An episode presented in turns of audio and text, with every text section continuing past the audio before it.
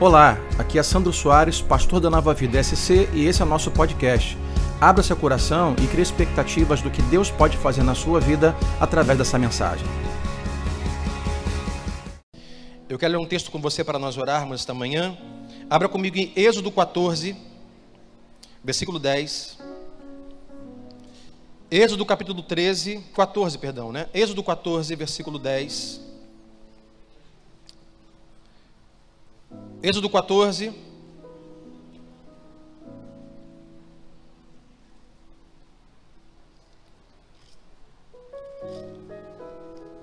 Aqui, Êxodo 14, do 10 até o 13, vai dizer assim a palavra de Deus. Ao aproximar-se o Faraó, os israelitas olharam e avistaram os egípcios que marchavam na direção deles. E aterrorizados clamaram ao Senhor.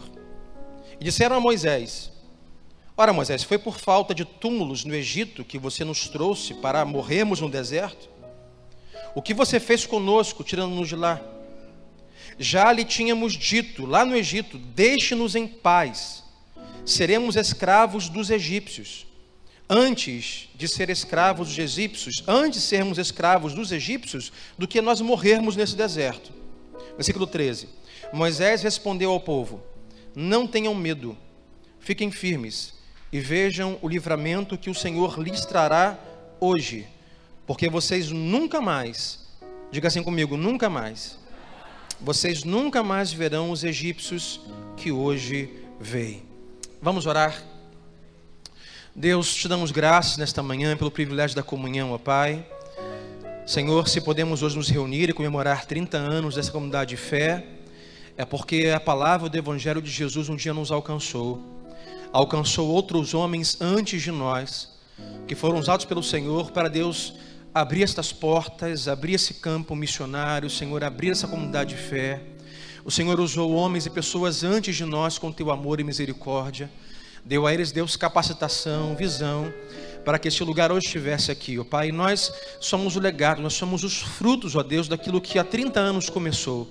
Mas nós queremos, ó Deus, que isso não pare em nós são 30 anos, Senhor, de muitos outros anos, até que o Senhor venha buscar o teu povo e a tua família. Por isso, Pai, hoje fala o nosso coração, ministra, Pai, a nossa mente, a nossa alma, Senhor, com teu Espírito Santo dentro de nós, conforme a tua vontade. Ah, Senhor, muito obrigado por cada pessoa que está aqui nesta manhã, cada pessoa que hoje nos assiste, ó Pai, nosso canal no YouTube, no Facebook, em casa, no trabalho. Que esta palavra chegue aos corações, que esta palavra mude vidas, transforme histórias para a glória de Jesus Cristo, ao que oramos. No nome de Jesus Cristo, todos digam amém. Toma o seu lugar, Deus te abençoe rique e abundantemente. Nesta manhã quero conversar com você sobre o tema que eu tenho aí. O tema é o ponto de atrito. E o ponto de atrito é o tema desta manhã, porque é, é esse ponto, são esses momentos que nós é, chegamos e enfrentamos em tudo que nós estamos vivendo, independente da área que vivemos, se é relacional, se é emocional, se é financeira, se é profissional. Pontos de atrito, pontos de discórdia. Eu não sei aonde que nós aprendemos, ou ouvimos, ou ah, não podemos comprar essa ideia, que nós temos que gostar de tudo o tempo todo. E falávamos um pouco isso, sobre isso ontem ah, no almoço churrasco, confraternização ah, ah, do Diácono Austin, que fez aniversário ontem é, sexta-feira, na verdade. E nós, eu converso constantemente com pessoas, com membros dessa comunidade de fé, com cristãos, com não cristãos, e pensando assim: o que poderíamos falar nessa manhã de 30 anos? Domingo passado, na ceia, nós tratamos de coisa específica, mas é notório que muitos cristãos muitas vezes se frustram, porque têm a ideia, em relação àquilo que vivem, que as coisas sempre vão ficar boas o tempo todo ou que elas sempre vão gostar de tudo o tempo todo. A verdade é que nem mesmo a, a, o mercado que você faz compra, o restaurante que você come, ou o carro que você tem, você sempre está totalmente satisfeito o tempo todo com aquilo. Se não fosse assim, você não trocaria a sua roupa, não trocaria o seu mercado, não trocaria o seu restaurante, não trocaria o seu carro. E a verdade é que geralmente as coisas que trazem para nós esses pontos de atrito na vida são, na verdade, as coisas que nós mais amamos. Então, escute comigo uma coisa esta manhã logo de introdução. As coisas que nós amamos de fato São as coisas que vão fazer parte de um processo na nossa vida, um processo que nós vamos passar um momento que nós não gostamos. Isso não quer dizer que nós não amamos isso. Simplesmente é um processo, um ponto de atrito que foi criado a, a, a, dentro, junto com aquilo que nós amamos. Então, quando nós temos um ponto de discórdia, de atrito dentro de alguma coisa que estamos vivendo e amamos, isso não significa que nós deixamos de amar. Isso não significa que nós deixamos de gostar. Mas é um processo, é um momento, é um ponto, é uma fase que sim, você vai preferir que não tivesse sido assim ou fosse diferente, mas não significa que você não ama. Achamos que por não estarmos gostando agora disso, nós precisamos deixar. Isso é um grande equívoco. Porque é uma fantasia, uma utopia, você se mover diante de algo apenas quando você está curtindo aquele momento. E tem pessoas que deixam o emprego, deixam o casamento, deixam amigos, e falando 30 anos, deixam igreja, porque chegou um ponto de atrito naquilo que você diz que ama, mas agora parece que está difícil a caminhada. Então, ah, eu, Deus abriu para mim essa porta de emprego, eu trabalho aqui já há 30 anos, mas eu estou no de 30, eu não estou, não estou me sentindo muito bem nessa empresa. Vou pedir demissão. Está se sentindo muito bem? Dá um tempo, pede férias, vai no banheiro, toma um remédio, daqui a pouco passa. Ah, não estou me sentindo muito bem agora no meu casamento. Então eu vou. Ah, nós somos tentados a deixar as coisas quando nós estamos vivendo esses pontos de discórdia, de conflito, de atrito. E muitas vezes somos levados a pensar que, ah, então o amor acabou, ah, o, o gostar acabou. Não necessariamente. Mas é um evento que estamos vivendo. E a maior tentação que temos é deixar aquilo. Quantas pessoas deixaram trabalho, deixaram família, deixaram igreja, deixaram amigos, deixaram coisas? Porque aí tem aquela frase: foi bom enquanto. Essa frase é clássica. Essa, essa frase é clássica. Foi bom enquanto durou, pastor. Agora não mais está sendo bom, mas quem te disse que seria bom o tempo todo, constantemente, que nunca teria algumas fases de altos e baixos? Quem foi que disse? E é sobre esses pontos de atrito, de discórdia, de conflito, que eu quero ministrar nesta manhã. Porque, irmãos, na verdade, essa utopia. Já percebeu as pessoas que estão namorando recentemente?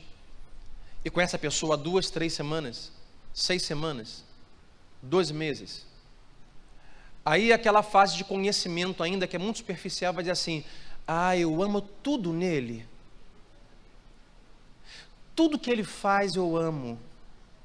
Ah, do jeito que ele faz, não tem nada nele que eu não ame. Eu digo, é? Convive mais um pouco para tu ver.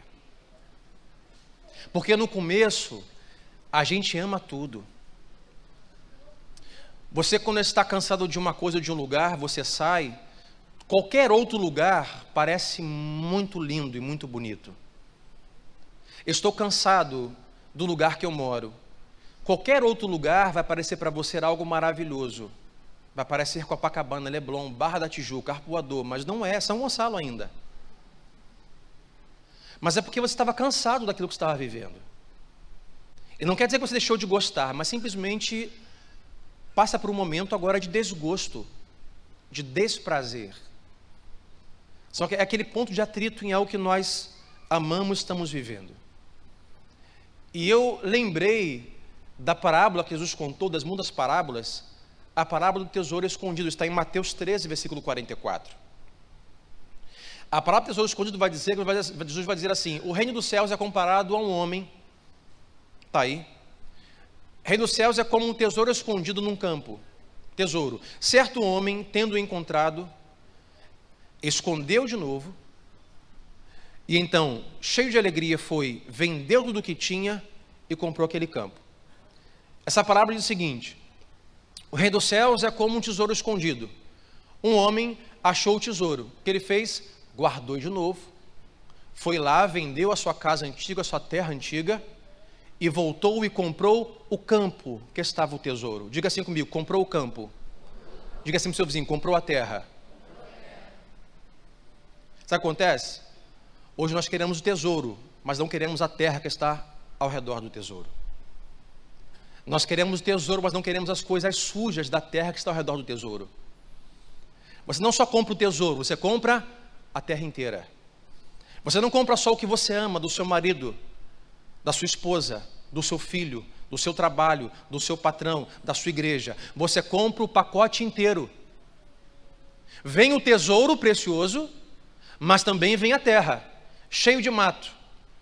A terra cheio de, de, de bicho, a terra cheio de outras coisas mais. Aí acontece que nós ficamos, apegados ao tesouro que nos, que nos agrada, que amamos, ao tesouro que agora é o meu casamento, o tesouro que agora é a minha vida emocional, o tesouro que agora é essa minha amizade, o tesouro que agora é a igreja que eu congrego, o tesouro que agora é a minha profissão. Mas chega uma hora, amigo, que o tesouro está no meio de um campo inteiro, e no campo inteiro tem insetos, no campo inteiro tem mato, no campo inteiro tem outras coisas. E o tesouro estará rodeado dessas coisas. Você não, diga sempre ao seu vizinho, você não pode ter o tesouro sem o campo. Não dá para ter. Aquele homem pegou, encontrou o tesouro, achou, se alegrou, vendeu tudo e, e, e, e foi e comprou a terra por causa do tesouro, mas tinha terra. E a terra que está ao redor do tesouro, daquilo que nós dizemos, eu amo muito isso, é a terra que vai produzir alguns matos, a terra vai produzir algumas plantas, ervas daninhas e espinhos, que vai nos trazer o momento de sermos tentados, mesmo amando, a pontos de atrito e a pontos de conflito. Esses pontos de atrito e conflito é aquele, é aquele momento onde você começa a duvidar do que você estava tão certo anteriormente. Esses pontos de atrito são aqueles momentos em que o seu humor, nesse momento, por conta do atrito, não corresponde à missão que você tem para com este evento. Só que você precisa seguir em frente, você não pode voltar atrás. Aquilo que para nós sempre foi certeza, passa a virar dúvida.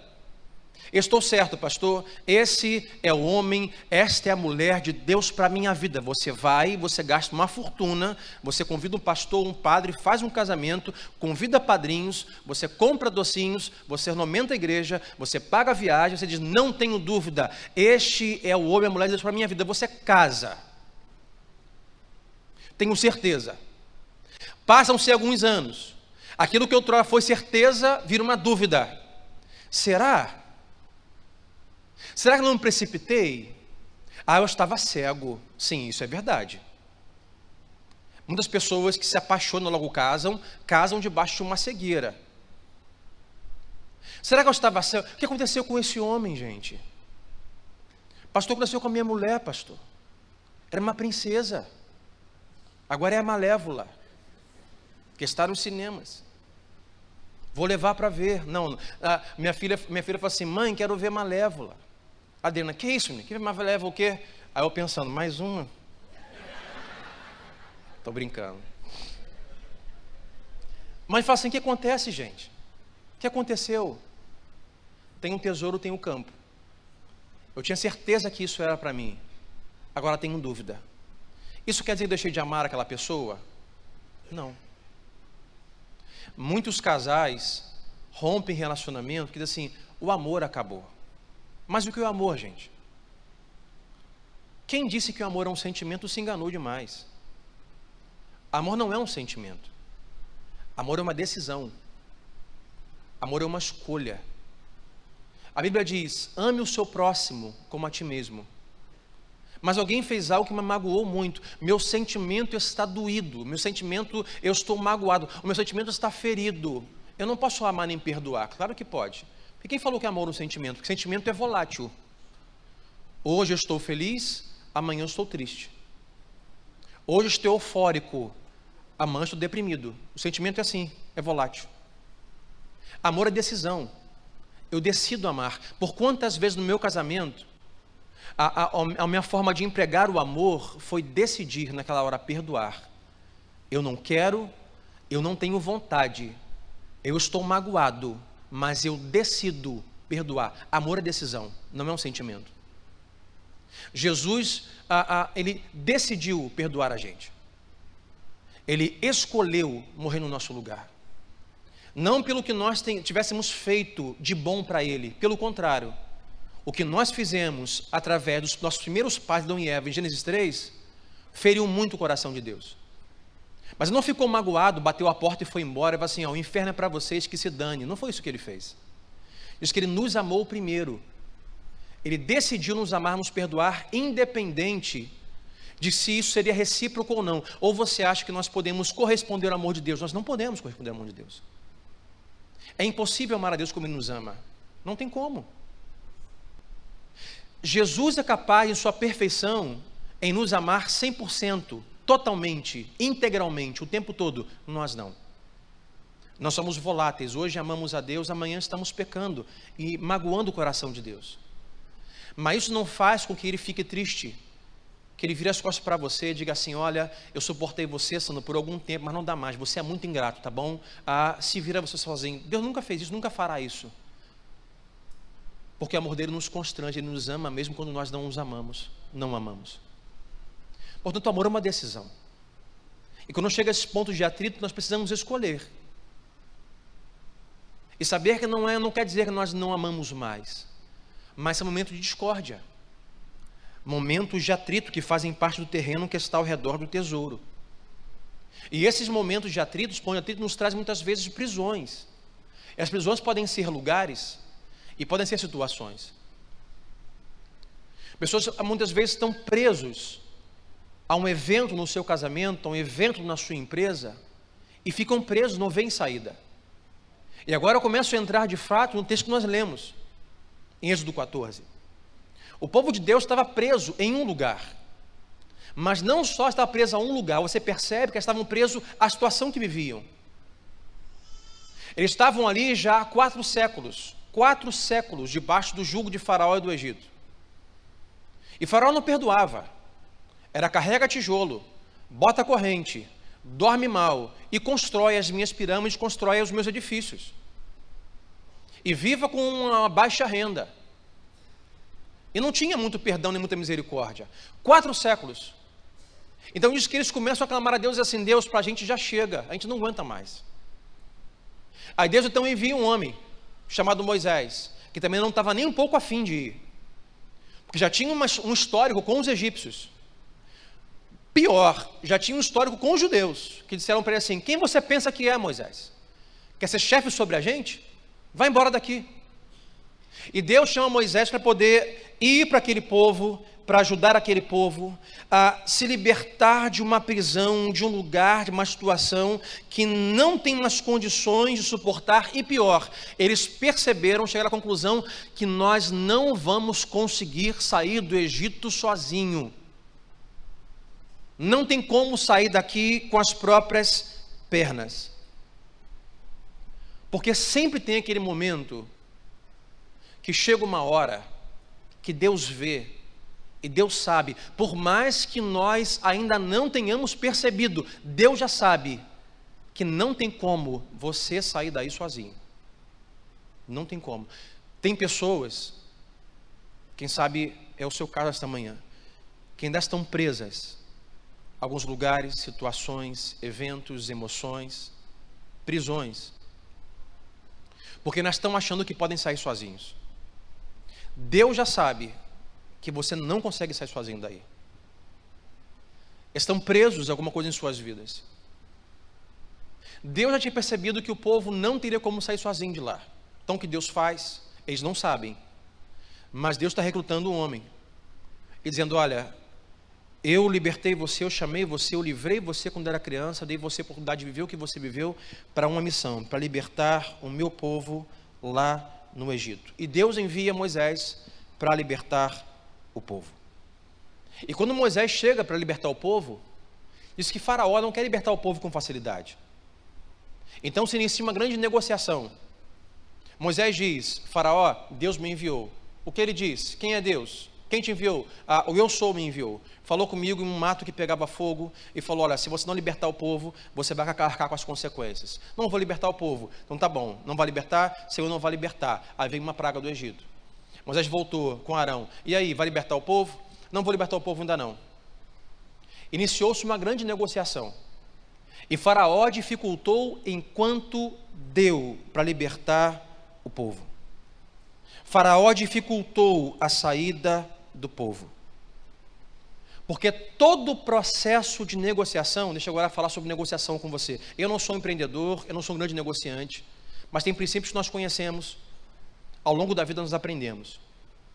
Que toda boa negociação tem pontos de discórdia. Aonde quem quer te vender não quer aceitar sua forma de pagar. Aonde quem quer comprar lança uma, ah, olha, eu quero pagar em 50 vezes, mas quero levar o produto agora. O cara vai assim, não, não, não, eu só vendo em 10 vezes e você só pode levar depois que pagar a décima prestação. Não, não. Toda negociação, quem já passou por isso? Levante a mão, já passou por isso? Negociação de alguma coisa? Ah, toda negociação tem um ponto de discórdia, aonde o vendedor e o comprador não concordam com alguma coisa. Isso faz parte da negociação. E Moisés está negociando com o faraó. E vem terceira praga, e vem quarta praga, quinta praga, sexta praga. E Faraó diz: Moisés, por favor, tira esse povo daqui. E oitava praga, e nona praga, e décima praga. A negociação torna-se difícil. E agora Faraó passa por pontos de discordância e atrito.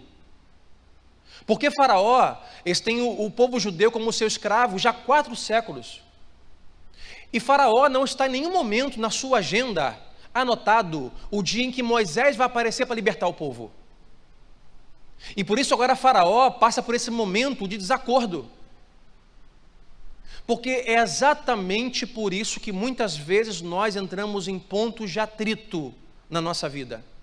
Porque acontecem eventos que nós não estávamos esperando. Você, quando casou, não botou em sua agenda que um dia o seu cônjuge falaria assim com você.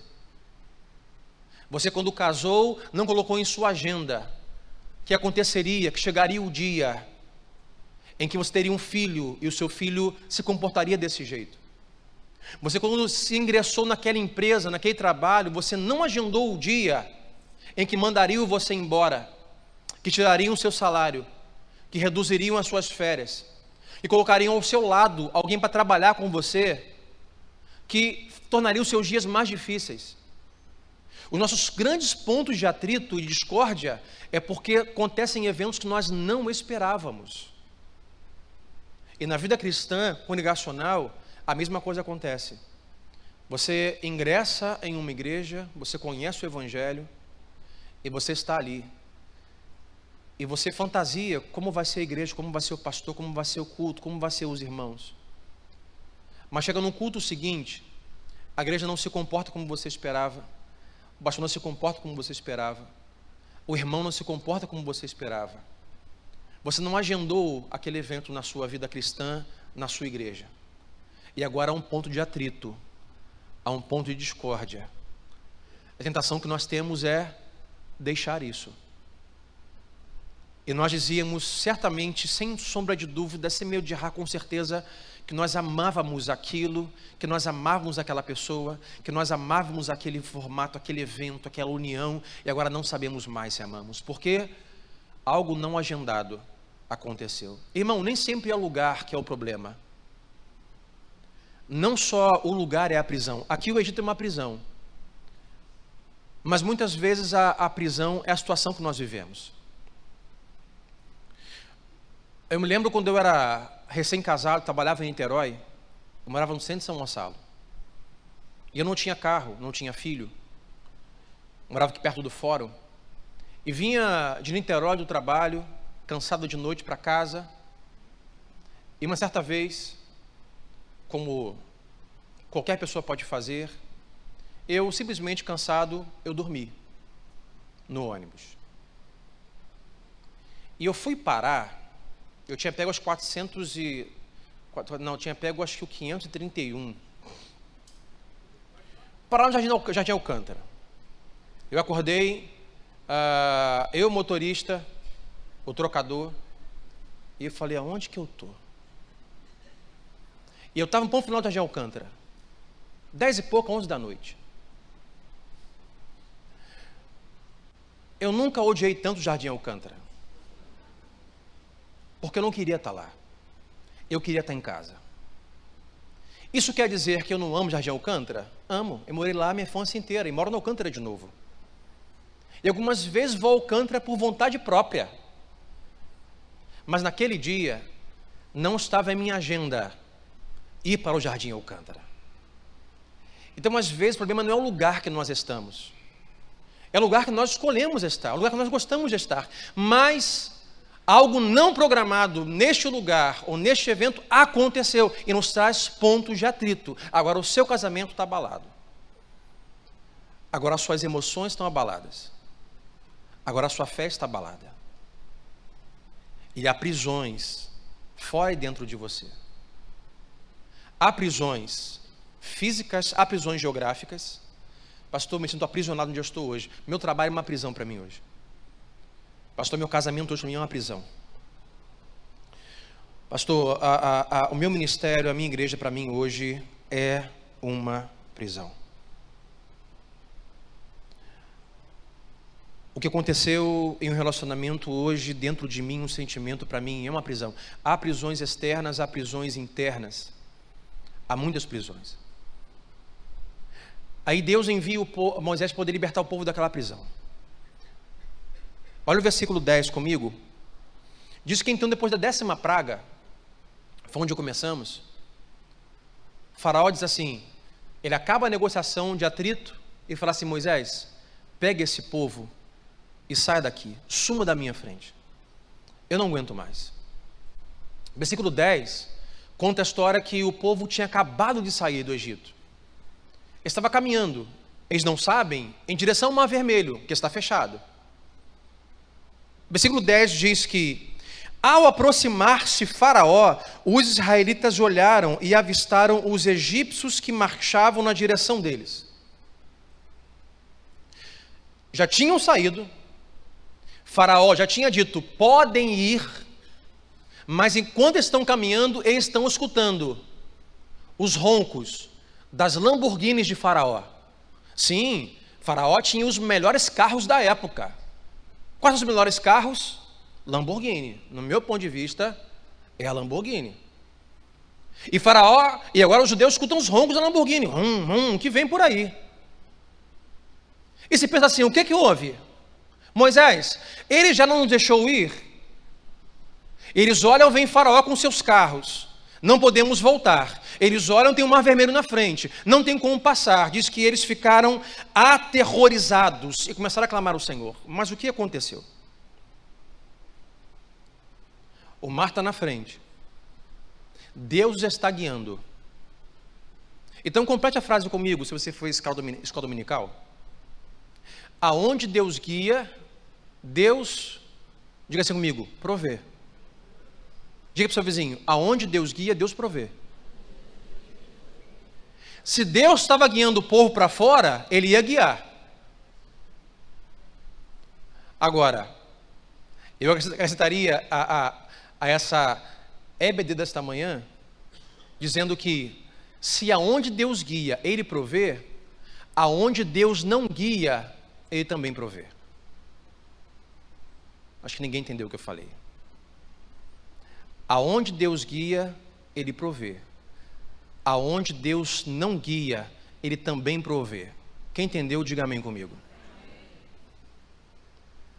Ou você acha que tudo que Deus proveu e, está provendo para você é porque você está cumprindo cabalmente o plano do Senhor na sua vida? Ou você acha que o que Deus tem liberado para a sua vida, guardado você, abençoado você, é porque você tem orado o suficiente, tem doado o suficiente, tem ofertado o suficiente? Não. Claro que não.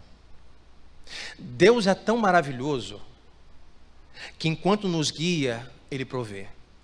Mas Deus também é tão bom que até mesmo quando nós saímos do seu plano, Ele ainda provê, porque Ele ainda é bom.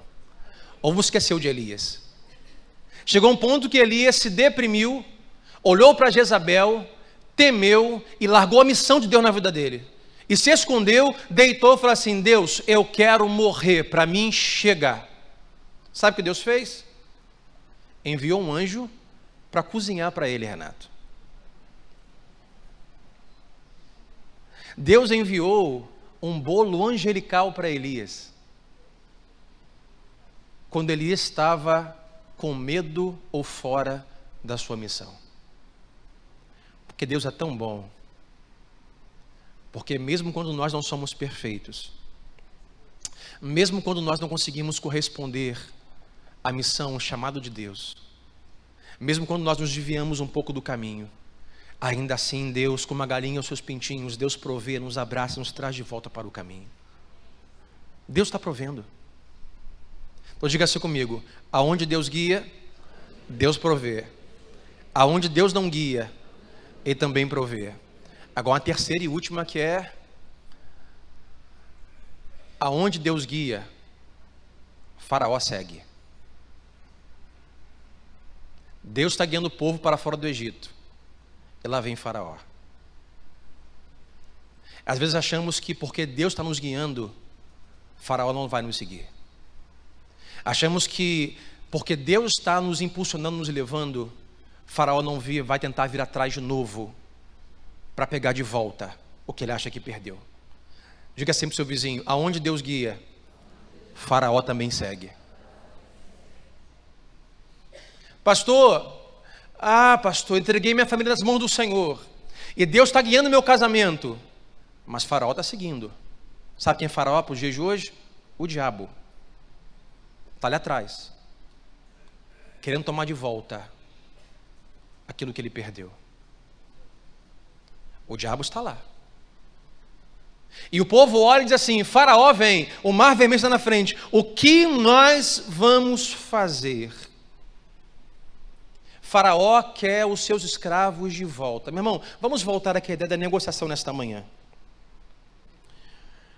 Se você observar em uma negociação, quando algo é muito segurado, é muito dificultado, é porque esse algo tem muito valor. Quando alguém em uma negociação começa a dificultar a negociação, diga assim: não, assim eu não vendo. Não, por esse preço eu não vendo. Não, assim eu não aceito. Quando algo fica difícil para se negociar, é porque esse algo tem muito valor.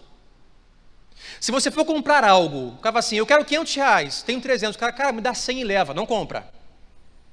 Porque isso para essa pessoa não tem valor nenhum. O que tem muito valor, quem está vendendo dificulta. Porque custou muito, porque tem valor. Quando o faraó segue os judeus, é que ele sabe o que ele está perdendo. O faraó sabe o valor que os seus escravos têm para o Egito. Então, quando o diabo dificulta algumas coisas na sua vida, é um sinal que ele sabe que o dia que ele perder esse domínio, o dia que ele perder esse rastro, o dia que não conseguir mais manter prisioneiro essa pessoa nessa situação, é porque algo de muito valor Deus está preparando para esta pessoa. E o diabo sabe disso. Quantas pessoas têm dificuldade imensa, imensa, se livrar de algumas coisas que a aprisionam? Pastor, eu luto, eu não consigo, é difícil para mim. O diabo tenazmente vem à minha mente, envia pessoas, o diabo dificulta. Ele usa meus filhos, usa minha mulher, usa meu patrão, usa meu amigo. Como é difícil dessa prisão. Sabe o que é isso? O diabo sabe que tem grande valor naquilo que Deus tem na sua vida. Ah, depois que você conseguir se livrar disso, ele vai dificultar a situação. Ele vai dificultar. Ele vai dificultar o seu casamento ser ajustado, ele vai dificultar os seus sentimentos de, se tornarem saudáveis. Então ele vai sempre trazer para você no seu ouvido uma memória, enviar uma pessoa para tirar sua paz, para tirar sua paciência, para fazer você não sair do estado de irritabilidade, de depressão. Quantas pessoas estão querendo deixar depressão e sentem que ah, não vou conseguir, pastor? Como é difícil deixar esse sentimento da depressão. Sabe o que é difícil? É o diabo segurando segurando você, sabe para quê? Porque ele sabe que Deus tem grandes coisas para fazer através da sua vida. Ele vai tentar segurar o máximo que ele puder. Mas agora, olhamos a palavra de Deus e sabemos é, o diabo, ele não tem poder de sustentar aquilo que Deus não quer que seja sustentado por ele. O que Deus sustenta, o que Deus faz, o diabo não pode parar, ele não pode impedir. Ele pode segurar por um tempo, mas quando Deus diz não, quando Deus diz lança o meu povo fora, então a libertação chega para nós. Não importa o que o diabo pensa, não importa o que ele queira, não importa o que ele planeja.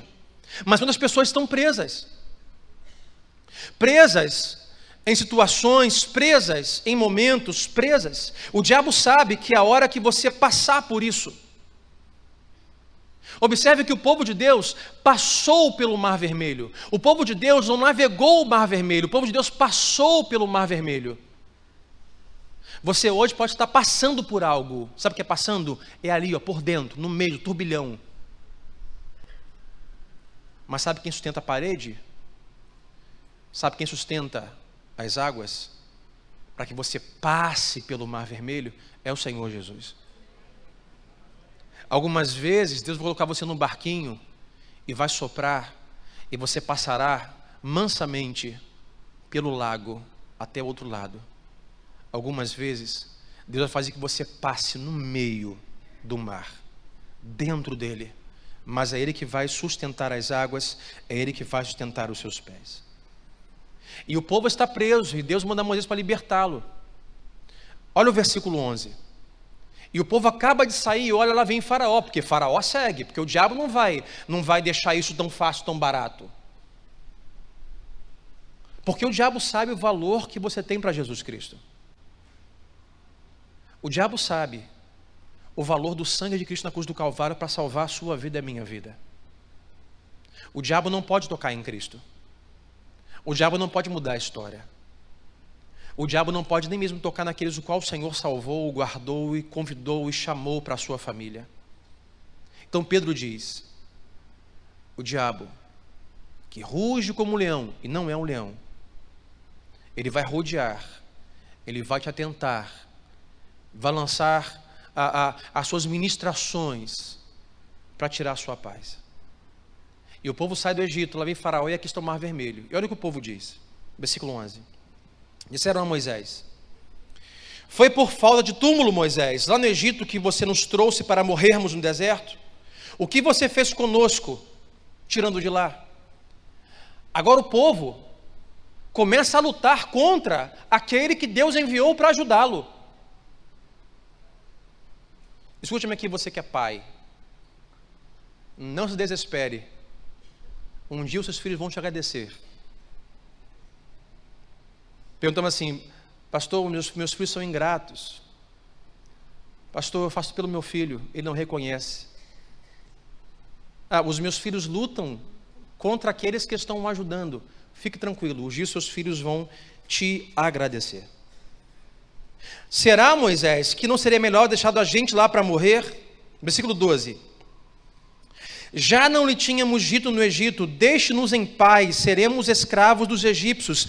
Antes de sermos escravos dos egípcios do que morrer no deserto, eles preferiam voltar para o Egito e serem escravos do Egito.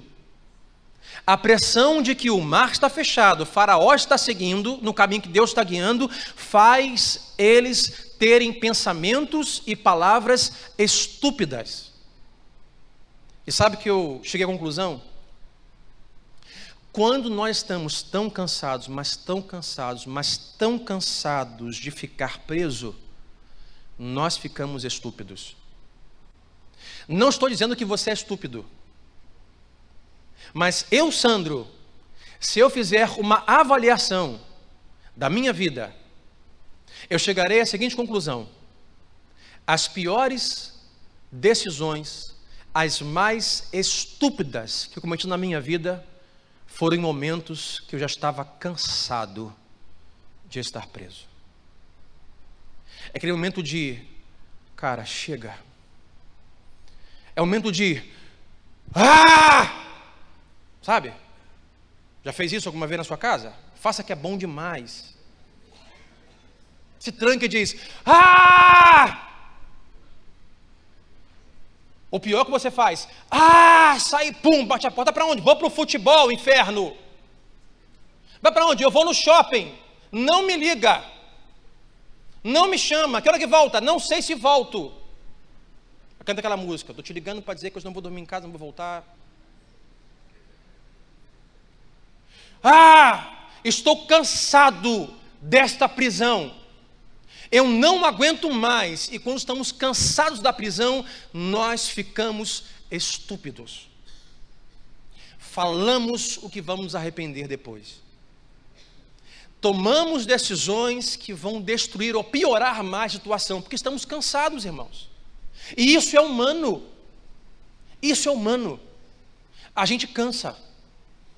Cansa do casamento, cansa da empresa, cansa da igreja, cansa do evangelho, cansa do pai, cansa do filho, cansa, a gente cansa. Ou você acha que eu não me canso? 30 anos. Tem segunda-feira que eu acordo e falo assim: Senhor, eu vou jogar toalha. Porque Deus, pelo menos só eu, estou há 11 anos pregando nessa igreja. E as ligações que eu recebo dos crentes que ouvem a pregação da palavra, Senhor, eu desisto. Eles não ouviram nada que eu falei. Aí você pensa que eu não fico assim. Eu estou cansado. Olha o que ele escreveu no WhatsApp, Senhor. Eu preguei sobre isso um mês inteiro, uma série de mensagens. E eles não mudam, eles não aprendem, Senhor, eu cansei. Você acha que eu não canso? Fala que canso, irmão. Canso de filho, canso de casamento, canso de tudo. Só que eu, embora cansado, eu sei que eu tenho uma missão. E mesmo cansado, eu preciso decidir o que eu farei. E por estar cansado algumas vezes de igreja, de crente, de púlpito, que é normal, por isso que a gente tira férias, viu? Se não tira férias do trabalho, para não ver a cara do trabalho durante um tempo, a pessoa tem que tirar férias para não ver a cara da igreja um tempo. É, irmão. O pastor com tira férias está tá, tá, tá morrendo, depressão, ataque cardíaco. Mas eu segunda-feira acordo assim, Senhor, estou cansado, cansado fisicamente, cansado das coisas, cansado. Economia, insegurança, não, não, é falta de dinheiro. Ah, é o, é o, pessoal da igreja, que a gente fala, pede voluntário, ninguém se voluntaria, pede para ofertar, ninguém oferta. Irmão, estou só tá, pegando a situação, botando lá no, no full, no vermelho, batendo lá em cima. Eu digo assim, não, mas o meu cansaço não quer dizer que eu não amo. Isso que me cansa. O meu cansaço não quer dizer que eu não mais gosto daquilo que um dia sempre disse que amava. Mas agora é um ponto de discórdia e atrito naquilo que eu faço. Então eu preciso prosseguir. Eu preciso me livrar dessa prisão. Sabe o que eu faço? Vou para a academia, vou puxar ferro, vou caminhar. Aquilo que geralmente é, é barato, né? Eu não vou para Disney, como algumas pessoas aqui da igreja, que tiram onda, postam foto lá. eu não vou para Fernando de Noronha, até porque está com muito óleo lá, eu acho. Mas eu vou ali para a Seca mesmo, sei lá. Vou ali para Taipu. Mas irmão cansa. A gente fica preso. Às vezes eu tô e essa prisão, sabe? Às vezes estou preparando, preparando meu sermão, estou lá lendo, estou lá orando, estou lá pensando, estou lá colhendo. E assim, caramba, já li esse texto milhões de vezes na igreja. Não, não, não, não vou pregar isso aqui não. Isso aqui eu já falei, não, isso aqui fulano já pregou, não. E você fica assim, sem saber o que fazer. E você fica preso dentro de você. Algumas pessoas ficam presas, que sabe o seu caso, pessoas que ficam presas não só em um lugar, pessoas ficam presas aquilo que não conseguiram ser, aquilo que não são. Ah, eu deveria ser assim. Já deveria ter isso. Já deveria ter casado. Já deveria ter casa própria. Já deveria ser pastor. Já deveria ter filhos. Já deveria ter uma empresa e não tenho. E ficam presos aquilo que não são. Sabe o que é isso? Moisés. Deus fala assim: Moisés, é contigo. Eu vou te usar. Ele falou: Eu? Não, mas eu não sei falar. Eu sou gago. Ele argumenta um monte de defeito. Ficamos presos a prisões internas. Dizemos: eu nunca vou me livrar disso, eu nunca vou sair disso, eu nunca vou conseguir mudar isso na minha vida. Moisés argumenta. E ficamos muitas vezes estúpidos, idiotas, e cometemos atitudes ignorantes porque estamos cansados de ficar preso. Pergunte assim para o seu vizinho: você está cansado de ficar preso?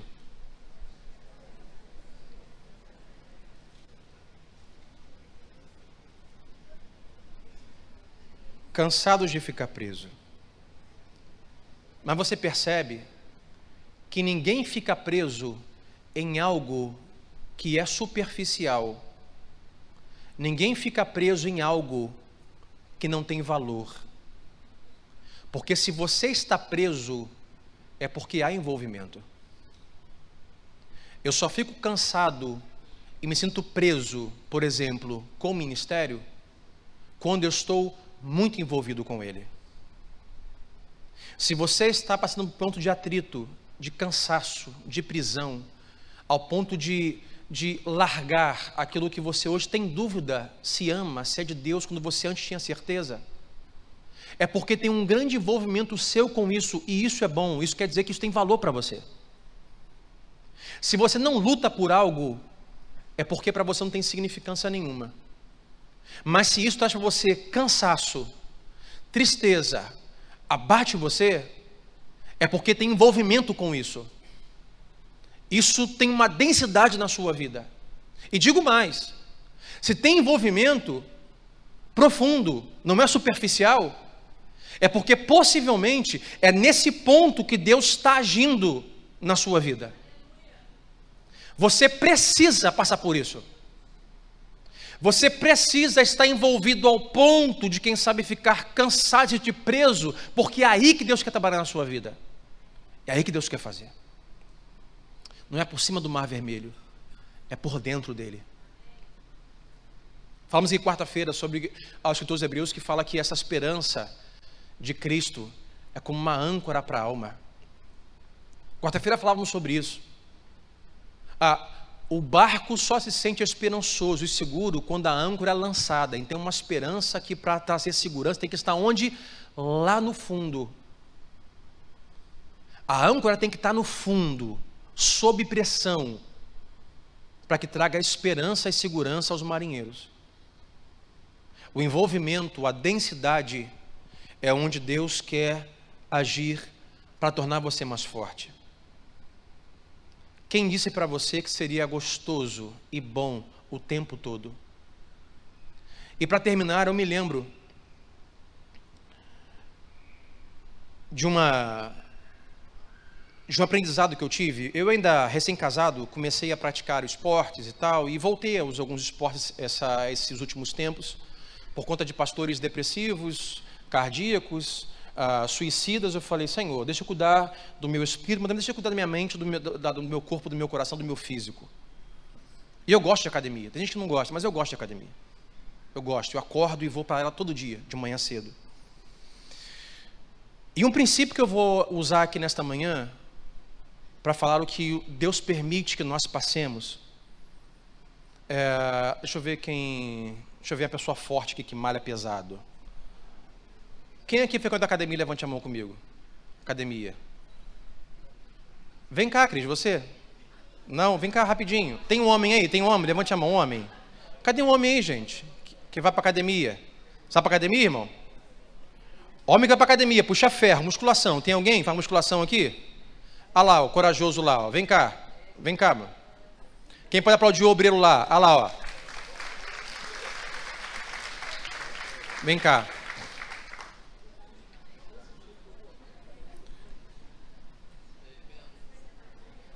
À disposição. Pode subir aqui, irmão. Pode subir.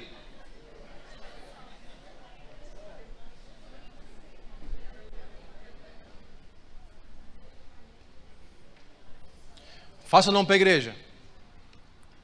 Falou. Seu nome. Alcimar Fonseca. Quantos anos, Alcimar? 74 anos. Chora. A Alcimar o nosso antigo aqui, eu conheço ele. Você faz academia ali na, na Zé Garoto, na, na, no, no Cerrado. Não, pera aí, gente. Assim, você faz aquela meio de rua, né? Aquela de 12, não, faço na Bora.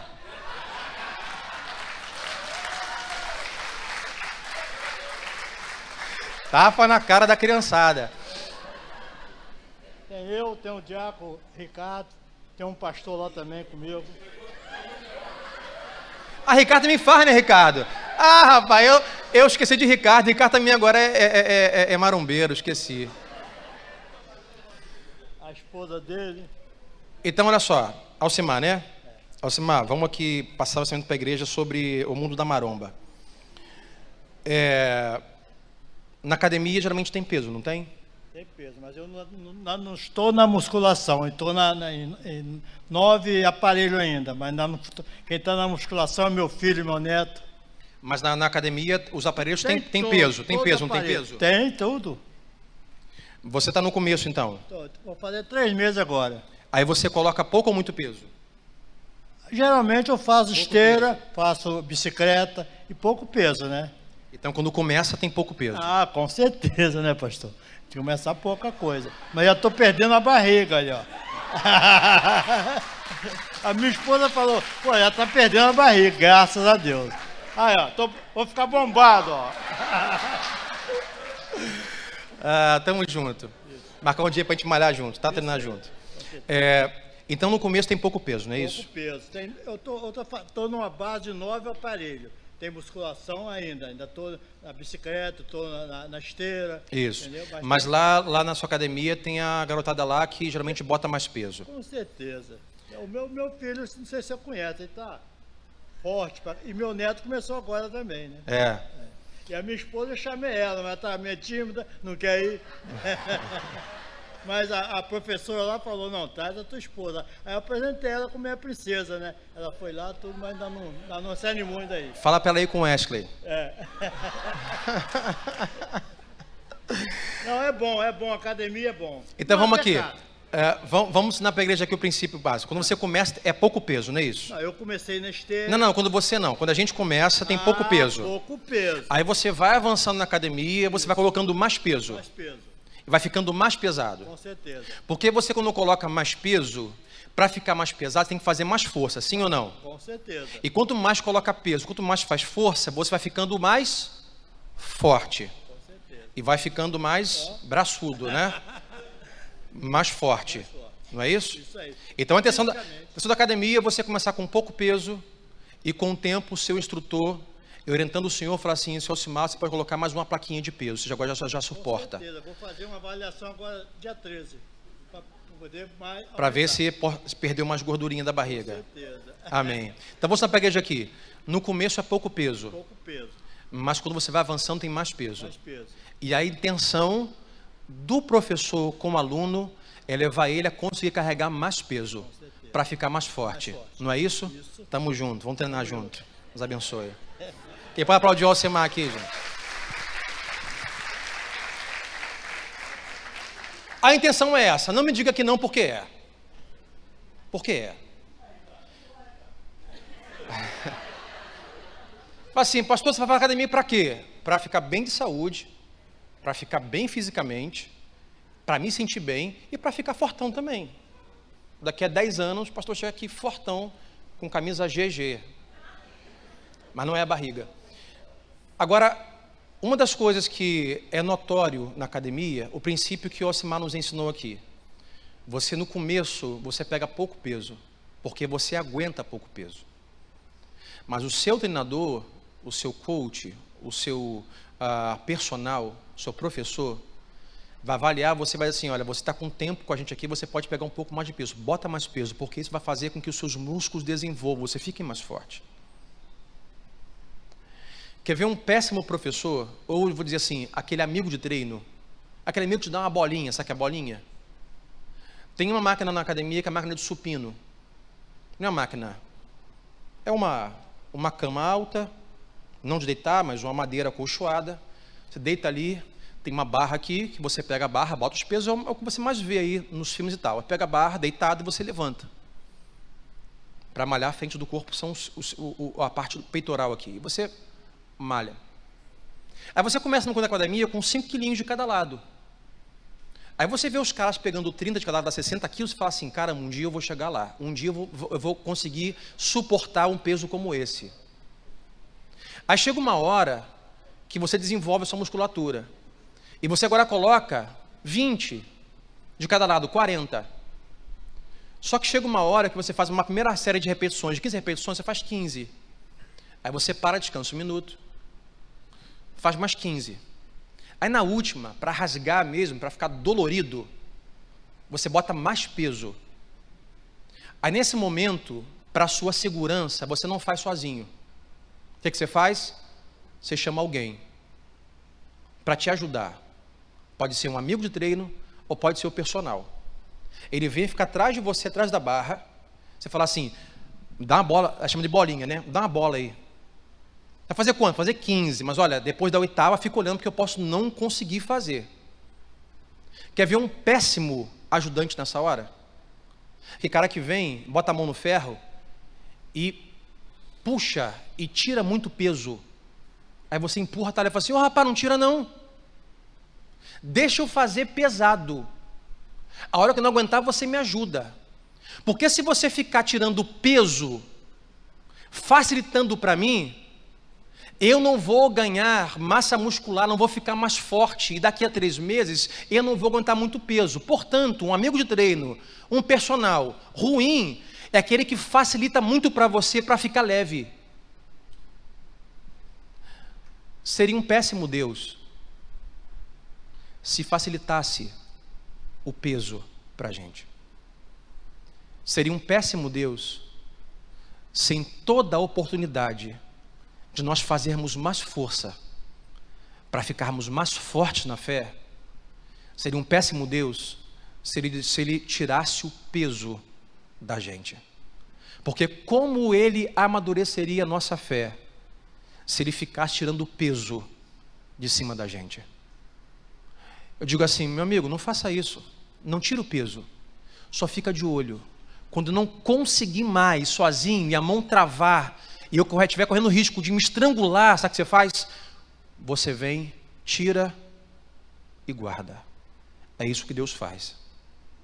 Deus não impede que você tenha peso na sua vida. Ele está com você ali, ó, do lado, dizendo: vai, cara, estou com você. Empurra isso, vence isso, rompe isso. Na musculação, fibras musculares, rompe as fibras, que assim você cresce. Deus diz: rompa isso, vença isso, mude isso, para que as suas fibras espirituais, a sua fé amadureça. Eu não vou tirar o peso de você, eu vou aqui te ajudar. Quando você não conseguir mais, eu pego o peso e tiro. É assim que você amadurece, é assim que você cresce. Pontos de atrito, ponto de discórdia, peso, prisões. Qual é a sua prisão nesta manhã? Nós, quando estamos cansados de ficar presos, nós geralmente costumamos pegar de volta aquilo que já largamos um dia. Já percebeu? Deixamos lá atrás a pornografia, deixamos atrás os vícios, deixamos atrás os, as coisas do pecado. Mas agora entramos um ponto de atrito no casamento com alguém dentro da gente, que a gente começa a pegar a cesta da velha criatura e no mercado do pecado e começar a pegar de volta da prateleira o que já tinha deixado. E começa a pegar falta de perdão, começa a pegar rancor, começa a pegar ódio, começa a pegar as possibilidades de divórcio, de abandono, sabe? A gente está cansado. É o que acontece, pastor, estou cansado de ficar preso. Aí você volta para a pornografia. Sabe o que é isso?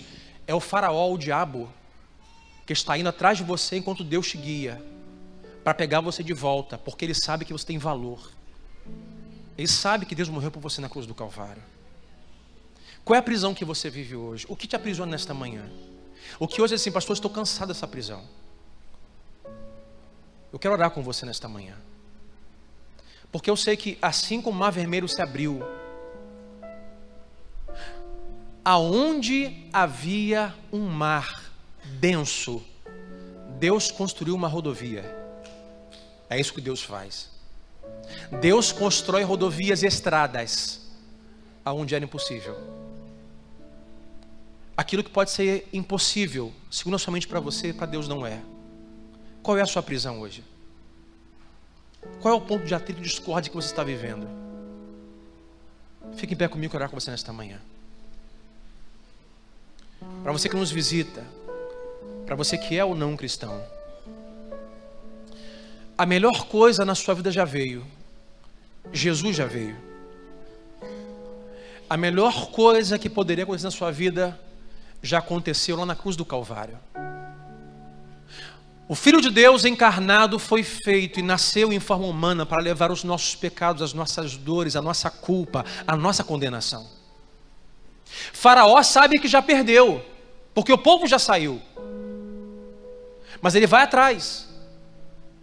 Ele vai atrás para continuar nutrindo da mente do anterior escravo. Como o povo disse: Olha, era bom mesmo quando era escravo.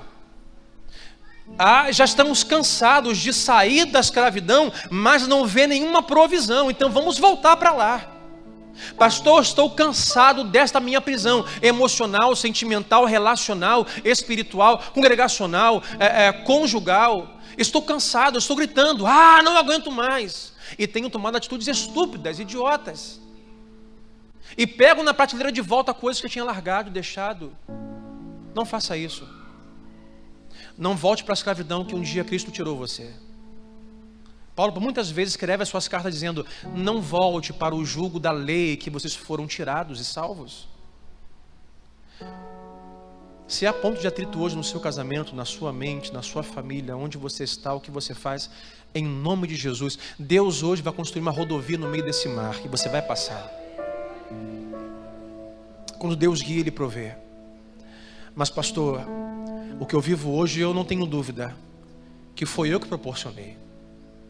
Se estou hoje aqui, é porque eu não ouvi a voz de Deus. Se estou hoje vivendo isso, é porque eu não fui guiado por Deus. Mas aonde Deus guia, Ele provê. Mas até mesmo quando não é Ele que guia, Ele também provê. Deus hoje pode prover na sua vida. Deus hoje pode trazer você de volta para o caminho. Deus hoje pode tratar com esse cansaço de prisão no seu coração. Deus hoje pode mudar a história do seu casamento, da sua família, da sua mente, das suas emoções. É difícil deixar isso? É difícil. O diabo não vai deixar mas não vai deixar, vai tornar mais difícil, porque ele sabe o valor que você tem para Jesus Cristo. Dá a mão no seu coração, verá com você nesta noite. Todos os quais, esta manhã, querem fazer oração comigo nesta manhã. Deus, eis aqui o teu povo reunido nesta manhã, ó Pai. Deus, as prisões são inevitáveis. Ah, sim, Senhor, as prisões são inevitáveis. Quantas segundas-feiras, domingos, sábados, sextas, quartas, quintas, terças, nos encontramos cansados de algumas prisões. Deus, algumas vezes não entendemos porque parece que nós cumprimos a tua vontade, nós seguimos o teu caminho, nós nos atentamos à tua voz, tomamos a direção que o Senhor disse para a gente. Mas agora, Senhor, estamos presos, estamos cansados de estar presos. E Deus faz com que nós agora tenhamos dúvidas daquilo que um dia sempre foi certeza. Será que é o Senhor? Será que o meu lugar é aqui?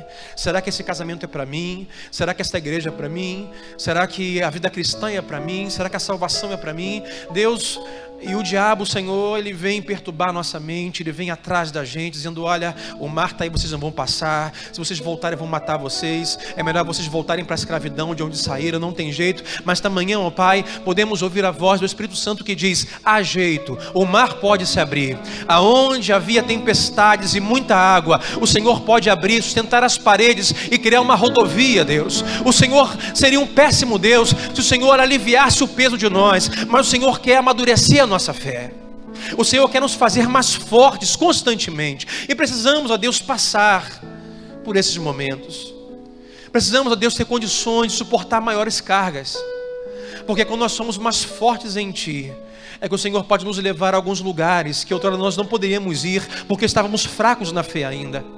Senhor, há lugares que eu, Sandro, ainda não posso ir, mas chegará o dia, Deus, eu creio que eu poderei ir, que eu poderei tomar posse, colocar a mão, porque o Senhor dirá: o Sandro, você está forte o suficiente você amadureceu o suficiente para poder suportar esta carga. Ainda não há tempo, mas até mesmo quando você se sentir fraco, eu estarei ali para pegar o peso, para aliviar a sua dor, para te dar continuidade. Você não vai ser sufocado, você não vai ser enforcado, você não vai ser morto, porque eu estou no caminho com você.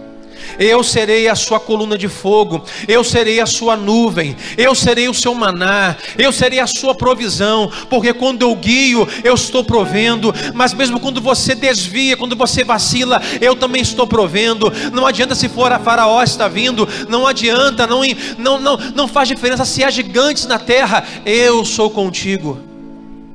Então, nesta manhã, Pai, livra-nos das prisões que temos dentro de nós e fora de nós, e ministra para aqueles que estão cansados das prisões. Que estão a Deus gritando por dentro e por fora, pensando em deixar o casamento, pensando em deixar a igreja, deixar o trabalho, Senhor, deixar a família, deixar a amizade. Deus, estão sendo tentados a sair, ó Deus, porque há um ponto de conflito na negociação, há um ponto de atrito no diálogo, mas Pai, nesta manhã, em nome de Jesus, fortalece, ó Pai, traz amadurecimento espiritual, Deus capacita e ministra para nesse cansaço, para que meu irmão consiga, ó Deus, encontrar em Ti força para levantar este peso, sabendo que o Senhor está do lado dele, o ajudando dia após dia. Liberta-nos, ó Deus. Esta manhã faz cair as prisões. Pessoas que estão nesta manhã, ó Pai, que estão aprisionadas, Senhor. Estão aprisionadas, a Deus, a, a práticas do pecado, a práticas da vera natureza pessoas que estão nesta manhã aqui, Senhor, que ainda não conhecem o Senhor Jesus, que não foram feitas um cristão, que estão pela primeira, segunda, terceira vez, mas não são salvos em Jesus, que não são crentes. Mas esta palavra hoje toca o coração de cada um deles, ó Pai. E diz que você não precisa mais ficar preso nisso. Porque Jesus, o Filho de Deus, já veio, já quebrou os grilhões, já venceu a morte, já nos libertou em seu sangue. Então, Deus, sim, é possível a liberdade em Ti. Nós podemos, ó Deus, voltar, Senhor, ao mercado do pecado, não para pegar, mas para deixar na prateleira aquilo que um dia, Senhor, o pecado nos trouxe e deixar vício. Você não tem mais isso na minha vida, não preciso mais de você. Remédio, não preciso mais de você. Amargura, não preciso mais de você. Falta de perdão, você não tem mais lugar na prateleira da minha vida. Oh Senhor, depressão, você não tem mais espaço no meu armazém da minha mente, porque agora a alegria do Senhor é a minha força. Faça isso hoje, Pai, nas mentes e corações, e traga libertação e salvação, é o que nós cremos. Oramos. No nome de Jesus Cristo. E todos digam amém e amém.